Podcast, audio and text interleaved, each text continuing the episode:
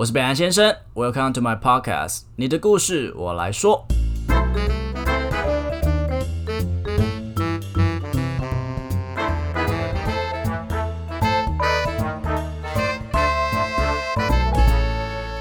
Hello，大家好，我是北兰先生。距离大学毕业，其实说久有一点久，已经三年过去了。就看过，不管是自己同届的啊，或是学弟妹们啊，其实有很大量的人就是进入所谓的保险。那保险其实对现在台湾人讲，其实已经算蛮普及的产业了。大部分的年轻人基本上都会保个一张到两张，也有会保一些储蓄险啊等等的。但这个产业的新鲜人却一点都不简单，因为第一个嘛，他要开发客户。那最主要就是身边朋友就开始质疑说：“哇，你去保险之后就变了，你就是一个嗜血的一个保险狂人。每次跟我出来都要跟我讲这些，那像一些五四三，谁在乎你这些东西？然后你就变成被贴上一个标签。哎，你知道那个谁谁谁，他最近当保险员吗？他很讨厌，一直打给我，就是有类似这种心路历程啦。那今天 我戏好多，我 我今天邀请到我的好朋友品质，品质现在是磊山保险经纪人的业务总监，我真的不知道为什么啦。就是挂这个名号，看他到底是不是这么厉害。我们欢迎今天的来宾品质，你要不要自我介绍一下？Hello，大家好，我是品质。那就是 很紧张哦，还是会啊，第一次就就以这是呃，我们以前是在怎么样状况下认识？我跟你讲要稍微解释一下，不然大家就会觉得是 gay。哦好，我我们就是大学活动玩玩。玩活动，玩社团的活动，喂，正常社团活动，正常社团的，对，因为活动认识下的朋友。那其实平志他是个非常活泼的人，因为他就是在我们那时候是当活动长的，对，真的是有点忘记是哎是你哈，对，活动长的角色，然后就反正就是在整个团体之中都是非常的活跃、很开心、很开朗的一个跳来跳去的，像像小萝卜头这样子。不过我真的也没有想过说，哎，你读的是我读的是资讯资讯类的资讯类的，然后突然怎么就突然跳到了保险业啊？呃，其实被荼毒，身边人就会说，哎，你知道那平平字，你有没有被这样讲过？应该是没有人会在我这个当面讲，但我觉得我们都私底下讲啊。我觉得一定一定会有，因为因为我觉得这人之常情啊，就是就是一定会讨论的部分。那回回答刚才那个问题，就是因为其实。资资讯业，我那时候大一一进去的时候，我就觉得满满的挫折感，就是会觉得说这个跟我的天分好像有蛮大的出入。就我花很多时间，可是我觉得我没有得到那个成就感那种感觉，感觉都是用背的。然后我就觉得我应该在这个产业待不下去啊。所以就是还是把它硬读完这样子，对啊，就没有就是那种没有勇气要硬读完的，没有去转啊，就是想说先先大学毕业再说这种。不过毕业之后怎么会突然就接触到保险？是走投无路吗？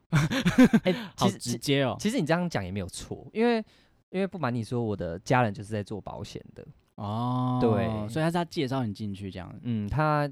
就是我的母亲本人啊，做了很久了，所以应该当初妈妈在找你进去做保险的时候，其实你应该没有很抗拒吧？毕竟你从小到大耳濡目染。其实我蛮抗拒的，抗拒是抗拒什么点？因为就会让他，因为他可能以前就会讲说，哎，你要不要来跟我做？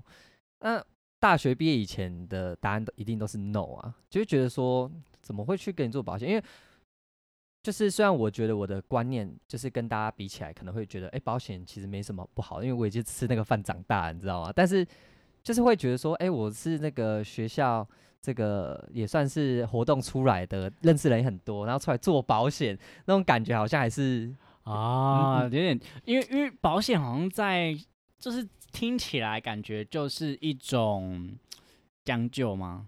好像有一些人会是这么认为，对不对？就好像对，就像你刚才讲的，这种走投无路啊，或者什么之类的，社会声望真的会比较偏低。明明赚很多，呃，有赚很多吗？还好，还可以，还可以过得去，最好嘞。好，所以呃，你现在做到现在，目前是四年嘛？从加入到现在这样四年的期间，你应该会有一个很大的心路历程的转变。你，你从一开始有没有怀疑过保险能带来的价值？我觉得会，因为。因为我觉得保险它这个，我讲白点，它这个商品啊，它其实要用到的几率还真的不是很高。因为如果用到很高的话，我相信这个产业应该也倒了。对，所以其实我觉得它真的是卖一个卖一个梦的那种感觉。所以你那时候在加入的时候是为了为了钱哦，为了钱。我我跟你讲，我超肤浅的，我真的是为了钱。不过大家好像工作都是为了钱比较多啦。我我觉得，我觉得那个，因为我们现在做到第工作到第三四年，我们会觉得说钱真的很重要，钱 对钱真的很重要。但不要跟我谈理想，跟我谈钱。对，但是其实对于二十二岁刚出社会的人，其实他们其实对于钱这块并没有那么敏感，他们觉得说理想比较重要，梦想比较重要。对对对，然后甚至有些人就愿意再去读这个硕士，我觉得都很好，但是。那时候钱好像真的不是周围人的第一个指标。不过我后来有发现说，其实我们在比如说我现在做行销嘛，marketing 的工作，我也没有没有理想啊。我做其实我觉得一份工作你做的时候，好像是慢慢找到热情跟热忱，嗯，跟找到一个归属感就 OK 了，也不用说什么一定要就是我为了钱怎么样怎么样。对啊，我就是这样，我过得很好不好嘛？对你还你到现在还是会怀疑保险为你带来的价值吗？因为我我一开始觉得说这东西到底是有没有办法发挥它的功能，是因为真的我的身边的朋友也好，家人也好，都真的蛮健康的，真的很健康。那可以捐精子这样，对，真的就是健康宝宝。然后，所以其实我我理赔的案量真的不多，直到是说，你看我做到现在第四年，才慢慢开始有一些些。我说一些些，大概也只有十个以内。那当然你会发现。用到了，你才发现，哎，真这东西是有用的那种感觉。这个是这个案子是我朋友的家人，那时候其实去做介绍也好啊，花了蛮多时间。但他们，我我很感动，他愿意给一个新鲜人、小菜鸡一个机会。那时候大概一年多吧，买了大概一年多，就就跟我说他最近要住院啊什么的。那我就说，哎，那我大概跟你讲你的 range 在哪边。然后你可以，你可以安心去做。结果最后，我记得那时那次他大概自己花了五万多块啦。然后他那时候我给他那张理赔的那个结果表的时候，大概是八万多块。哦，你就第一次觉得自己有帮到人，不只是为了赚钱了。嗯，如果说只赔五万多块，我就觉得这行业应该嗯 bad。就想说，那呃也不能说 bad，但至少我觉得差不多。但是我觉得他。他给到一个多的，我就觉得其实那个我站在那个人角度，我会觉得说这东西真的是赞赞的那种感觉。你是从什么时候开始觉得说保险是真的可以帮助到身边的人的？嗯，我觉得它有两个面向。第一个就是说，因为我自己比较偏是走理财方面的，我觉得很多人应该不会认同啊。因为保险说实话，它也不是什么多呃多理财的商品，比较稳定啊。应该是说。保险它一开始的本质并不是以理财做一个出发点，只是后来的金融体系让它变得跟各项金融产品会有一些连接，这是政策的问题。不过我自己是比较偏理财，原因是因为我对于钱的敏感度比较高。那像是这种医疗型的啊，这种的，因为我刚才有讲，我这这个身边的健康宝宝真的很多，所以我我没有一个案例可以让我真的深刻体会到说，哎，这个医疗险，或者是说，哎，这个。呃，什么寿险啊，真的是超级无敌重要，影响到我们的家庭，影响到我们的朋友。那你以你这样子的工作内容，就是以一个小菜鸡，然后刚毕业就出来做保险，嗯，应该有遇到很多想要放弃的时候吧？保险的业务开发其实就分两个嘛，一个就是认识，一个就不认识嘛，对不对？那不认识的就是，这是蛮灰头土脸的啦，因为那个是等于是说你一个小菜鸡去。路上被人家 霸凌的感觉，对啊，因为好，我现在就是一个路人，对，好来弄我弄我啊，我走路上听我的 AirPod。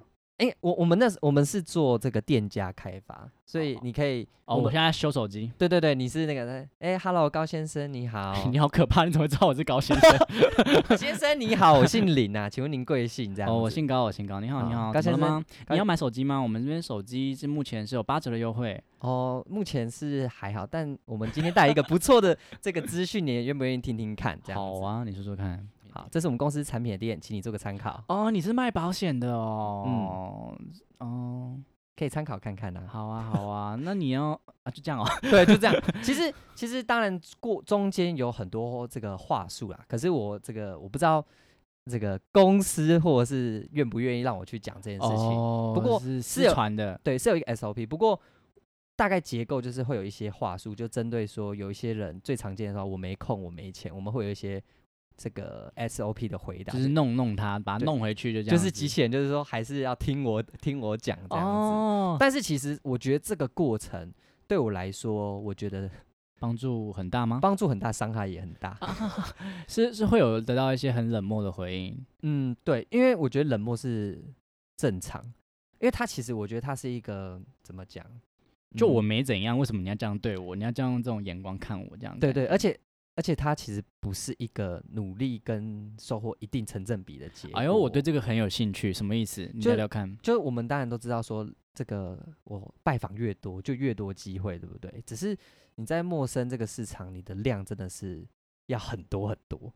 哎，因为我觉得他其实有点看看运气啦，就是说有时候你可能十个就遇到一个跟你有缘的，可是是有时候你一一百个。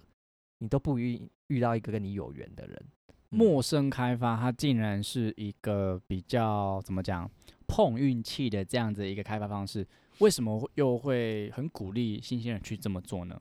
其实我觉得真的是练胆量，练胆量以外，第二个就是给一些真的没有办法客，就是真的以前真的都没有想要交朋友的，或者是他完全没有客源的新人，你叫他现在去交朋友。应该短时间也很难有成效，所以他我们用陌生开发，其实是让一个新人有持续去做这件事情，顺便用筛子把它筛掉。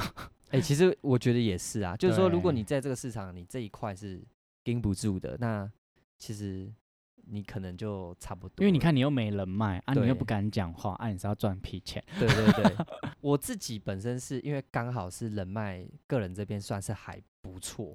大家都想买你的人 没有，但是但是其实我那时候还是很认真做陌生开发，只是我做卖陌生开发的收获，当然第一个就刚才讲的，其实第二个让我最大收获是，我会很珍惜我身边的朋友，就是我不会急于卖他们东西，因为你要知道一个陌生人愿意跟你买一个单是难上加难，所以你会很珍惜你身边所有的朋友的资源，你不会急于要。消耗它这种感觉哦，真的很有趣哎。对，所以我就是会，我就是那种佛系的，比较偏佛系一点点。佛系的状况之下，在那个刚开始谈客户的时候，会不会就觉得说，嗯，都没有买，很沮丧？虽然谈的好像不错，很开心，可是，嗯哼哼，我品质我，我现在再聊，下次再聊，很棒很棒，你讲的很好，然后就没有了。对啊，很多啊。可是那种业务不知道快很准的结成案结交吗？对，所以。我觉得，我觉得他其实，我觉得在这个业务的路上，我觉得最重要的就是你心里的那个稳定度。就是说，我们要取一个平衡，就是说，我想赚钱，但是我又不能赚快钱。就是说，这个快钱是会让人家觉得很不舒服的。就是说，好，我可能用这个方法，我短期内我可以有一些业绩，但是可能我对我的负面影响是，可能这群人大概有九成都讨厌我。就是我在 对嘛？那但其实我觉得这就好像不是一个好方法，对，所以我觉得那个平衡是很重要。就是说你要自己取一个你的收入面你是可以接受，但是你又不会到太让大家讨厌你。但是我觉得不要做业务也不能过度在意他人的想法，不能一直硬凹啊，因为你是人家硬凹，人家不要就是不要，那我觉得这样就会被讨厌，就会被讨厌。那如果说可能你今天有个团队，一个小弟小妹，然后跟你说，哦，哥哥，他们叫叫哥哥吗？品质哥，我是品品质哥，我是很讨厌这个绰号，就叫品哥吗？叫品质就好了啦。品啊，然后他们就说，呃，那个我又被拒绝了，他们都不买我的，哎，我这么悲观，是不是不适合做业务啊？嗯，我我跟他说，对啊，因为。因为其实我，因为我觉得做业务真的就是我刚才讲那个心情的平，那个稳定度要很高。如果说你你很容易被你的情绪影响到你的行为的话，那我觉得你在业务这条路会走得很辛苦。因为被拒绝是常态，人家给你机会是，我觉得真的是多的那种感觉。所以你的一开始的期望值你就要放比较低一点点。这样讲有点虐人，对不对？但是。好像也不是什么争论，但是我觉得我自己这样一路走来，就是说你真的就是期待度你要放低一点。那我想问哦，有一些人就会觉得说，呃，当你在谈客户的时候，像我这样的年轻人，嗯，帅气可爱这种，然后他可能就是你在跟我谈的时候，我就觉得，嗯，我还年轻啊，干嘛要买这个保险？我会跟他说，就是基本上我们会有一个公版啦，就是说会。引导你，就是说你为什么会需要。不过最后决定权还是自己，因为其实我我我自己觉得，不是每一个人都要买保险。我这样讲会不会很很违背这个行业的一个初衷？当然，因为因为其实我讲真的，就是因为有些人真的是家里是很不错，所以其实他他并没有需要处理这件事情，真的出现的危机，他们是可以 handle 住的。哦，所以你这么说的是，越没有经济能力的越应该要买吗？也不一定哦，因为他们说不定真的也是没有钱到，也没办法买，就是说他真的是很紧，所以其实我才会觉得说这个东西真的是没有一定，但我觉得它是一个选择。那么你会怎么去评估一个人应该要买买保险啊？因为你跟他说太有钱的也不需要，那没有钱的可能他这个月呃月缴的这个费用可能又压垮他，所以是中间很平庸的那个，就是 要说有钱没有钱，说穷也还好那种人吗？嗯，应该不是说哪种人，应该是说，我觉得他保保险它本来就是一个多的制度，就是说我们在保险行业出来以前，其实我们人生也是过得好好的。我们的这个文明也是发展的正常的，对不对？但是其实我，所以我觉得它这个东西是附加价值，就是说，当我们的文明发展到一定程度之后，它出现的这个制度，那你要不要用？我第一次看到这么理性的保险业务，就是就是说，因为假设你真的保险这个东西从你概念拿掉，你一般生病或怎样，你就是去看医生啊，啊，该花多少钱的话，就是花多少钱多少钱。只是这东西就变是多的，所以有时候我觉得这个东西还蛮有趣的，因为像最近的疫情嘛，嗯，然后大家都会觉得说，哦，我没有保到那个保险，然后我我，可是如果说没有那个保险，你好像你就不会怎么样，那 这种感觉是一样的，对不对？对，因为那个本来就是多的。那像这次的这个整个防疫险之乱，你有那么什么想法呢？防疫险之乱哦。对啊，因为你看最近很忙吧，在处理这些东西，有没有看到很多人情冷冷暖这样？其实其实防疫险之乱回归的那个问题就是人人人人性啊，很贪婪这样子。应该是说，保险公司当当初在设计这样的东西的时候，也也是以赚钱为目的啊，只是赌错边了嘛。对啊，客户赢啊，对，所以我觉得现在，那当然他们后面有一些，我觉得有点傲博啦，但。我我觉得平心而论，我觉得这这一次的这个案件，应该是说有观念的人就是会得到比较好的结果。有观念的人会得到，我这句话讲的很深呢。因为其实这次大多数最多的争议的案件都是落在哦三四月刚保的时候，对，就是真的这个东西大概快压起来的时候，大家会觉得嗯，这个东西开始会有那个啊那个超额报酬了。所以大家就会去跟，你知道吗？就是其实就跟股票很像，就这大家知道这个东西会有超额报酬的时候，就会跟。老实说，我觉得防疫险现现在卖五千一万，还是有人会买，因为大家知道这个东西有超额报酬。但是我觉得真正概念上好的，然后比较没有争议的，大概是大概今年一一二月，或者是在之前去年十一月、十二月买的时候，他们就是最没有争议，然后现在就是。领的也是最心安理得，没错，就是我本人，来宾掌声鼓励鼓励。我是去年五月买的，我是今年一月。然后对，那你有用到吗？呃，用到了，你也用到了，我是用到隔离啦，隔哦，隔离隔离，我领到整个全套，领的一个非常开心。对啊，所以，我我觉得他这东西有在，我觉得在三四月以前买的人，他们会，我觉得他们的心态就是会比较。平稳，可是我也从这件事情看到很多，就是我自己身边有一些保险业务员的朋友，他们就跟我说，哦，有很多人就是会故意去染疫，或者是说，我最近有听到一个案例，它不是很好，我真的觉得大家也不要这样，因为其实保险这个本质它是好的，它是想要所谓的，呃，让人民人们。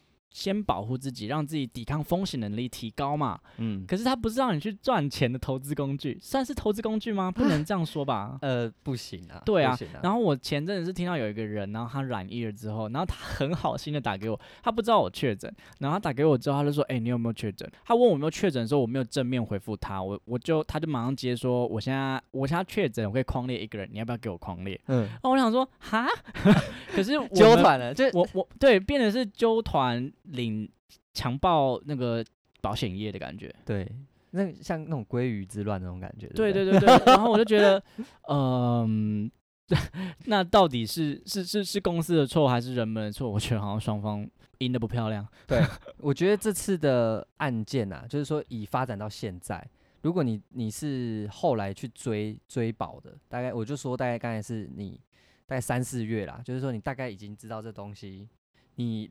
几率极高可以拿到超额理赔金的时候，其实我觉得这个就已经是一个双输的状况了。可以用这个东西去判断另外一半的那个条件吗？你说看他有没有这个，就是哎，你小家子气这样？对对，你们你是几月保的？三月，OK。哎，可以，就观念到底好不好？观念到底好不好？对，因为因为其实我我我会觉得这个真的是那个双输的原因，是因为因为现在其实你说客户有很开心也没有，因为政策一直改。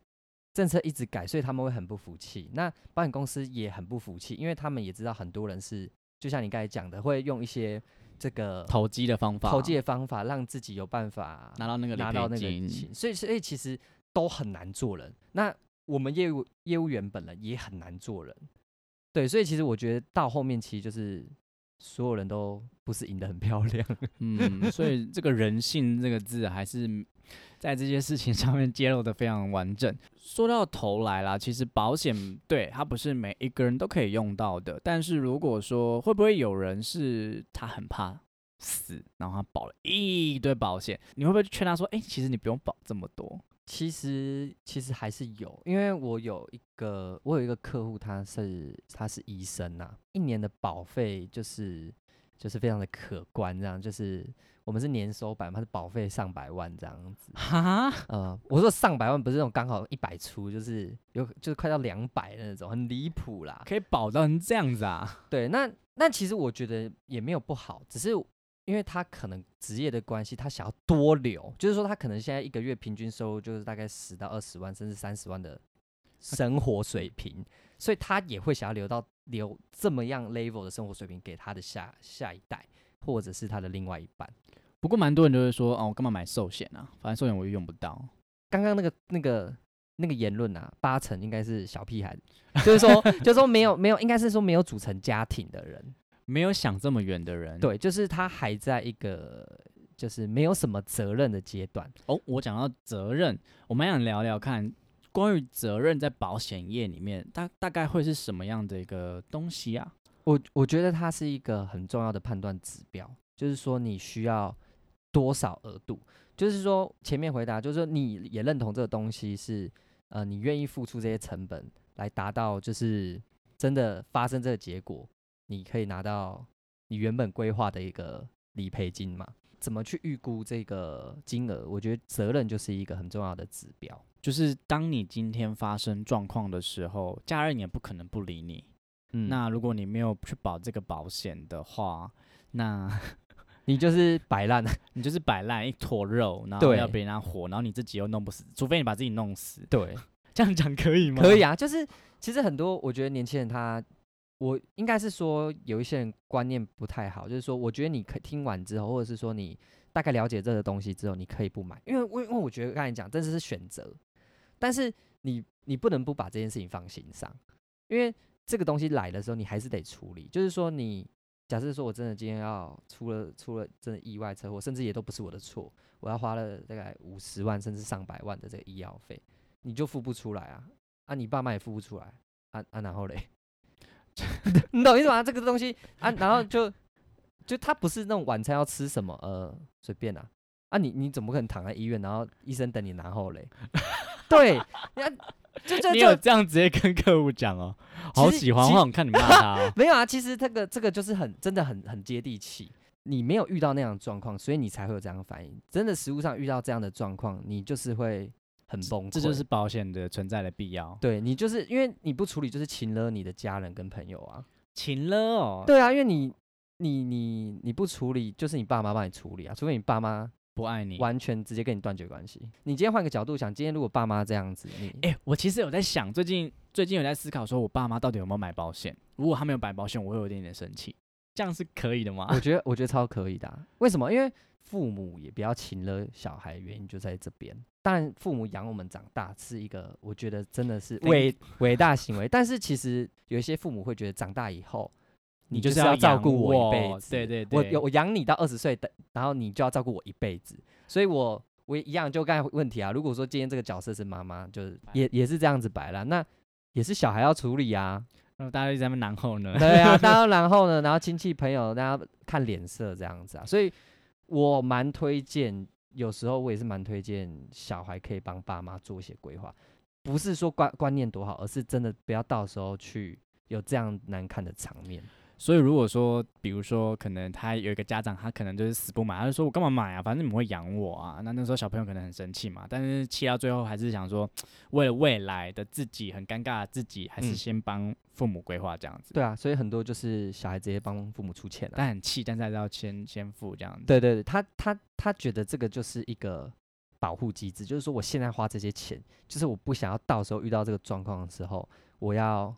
负担这些，对，所以就是很多人会一直纠结说保险保险，但其实我觉得它就是一个选择，就是说你选择了这条路，那你就把它走完。就是说你选择了，就是你完全不接受这件事情，那你就要用你的方式把它走完，就是包含就是说真的发生了，就家人朋友互相请的，然后地卖一卖，然后存款扣一扣这样子，这这是一个选择哦，而且这没有完全没有对错，对，也可以，对，也可以。但是如果你不想要这么做，那你现在就得花。你的薪水去买保险，来，我们下方有电话，如果有兴趣的朋友可以来找我们品质总监。对，但是我我从来都不是一个就是觉得大家一定都要买保险的人。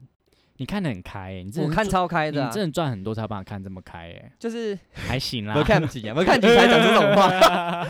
对啊，因为因为真的初期在第一二年的时候，你是不讲不出这种话。第二年会比较重一点。第二年觉得说你怎么可以不买保险？你这样子怎样怎样的？但现在，嗯，对啊，没关系，现在就是哦，你不买没关系，反正会有人买，你到时候出事就知道。对对，因为我其实我觉得我们业务员有时候很难做人的点，是因为。就是有时候我们会知道一个扣打，就知道一个额度才够。可是很多人他会觉得说有买就好，中间那个模糊地带就会导致真的出大事的时候，会跟我们会很大的这个这个纠那个争吵，就是说，哎，你你是我的业务员，你怎么没有告诉我当初要买到什么什么什么？这样到底是很衰小哎，那时候跟你买的。对对，可是那时候我们可能明明就有讲。对，所以，我我我今天我今天也去上课，然后老师教我们一招，就是以后如果谈规划，那如果客户要删东西什么的话，就请客户在删的地方划掉签名，这样。哎，我觉得这是一个好机制，哎，对于我觉得当下那个感受可能是有点微妙，但是我觉得它是一个机制，就是说，就是大家要对自己的行为负责啦，不要就是。之后就怪东怪西，那我觉得也是，因为我们也是人生父母养，也是一个工作。那为什么我要为这是客户的一个模糊或他的这个东西背书？最后还要哦，我觉得这这这个很棒，这个结论很赞。对，所以我今天真的是给那个老师一个赞。然后，而且讲难听一点，就是人很多人以为保险业务赚很多，哦，真的是可以来做做看。没有很多啦，但是真的赚很多的也有。也有看你怎么赚，但是以我觉得以最正派的这个流派来讲的话，其实我觉得差不多就是。跟大家差不多了。好了，我们下方电话来这边有零八零零零九零零九零，我们来帮 他再找我们品质。好了，那下一集呢会聊到更多关于真的是专业性的保险问题啦。每一个人都会有一些小小的疑问，然后很很卢小在哦，应该蛮常就是朋友都会私讯你这些问题，问到很烦嘛，对不对？你以后就直接贴这个 podcast 给他听，就说不要问我去听这个，好不好？可以。好，那我下一集啊，持持续锁定下礼拜一，然后我们让品质来问我们。这个总监来为我们解答喽。好，下期见，拜拜，拜拜。好的，如果喜欢我的节目的话，请记得到 Apple Podcast 点五星评价，或是追踪我的 IG，利用小盒子分享一些心得给我，我都会一则一则的看完的。另外，下面有绿界的赞助连结，所以啊，可以用行动支持我的创作，可以帮我分担一点录音的一些费用，我会每天晚上都非常非常的爱你。其实我本来就很爱大家了啦。OK，也欢迎大家跟我分享你的故事。我觉得每一则故事都非常珍贵，那我希望可以用我的声音把它记录下来。我觉得这会是对我非常有意义的一件事情。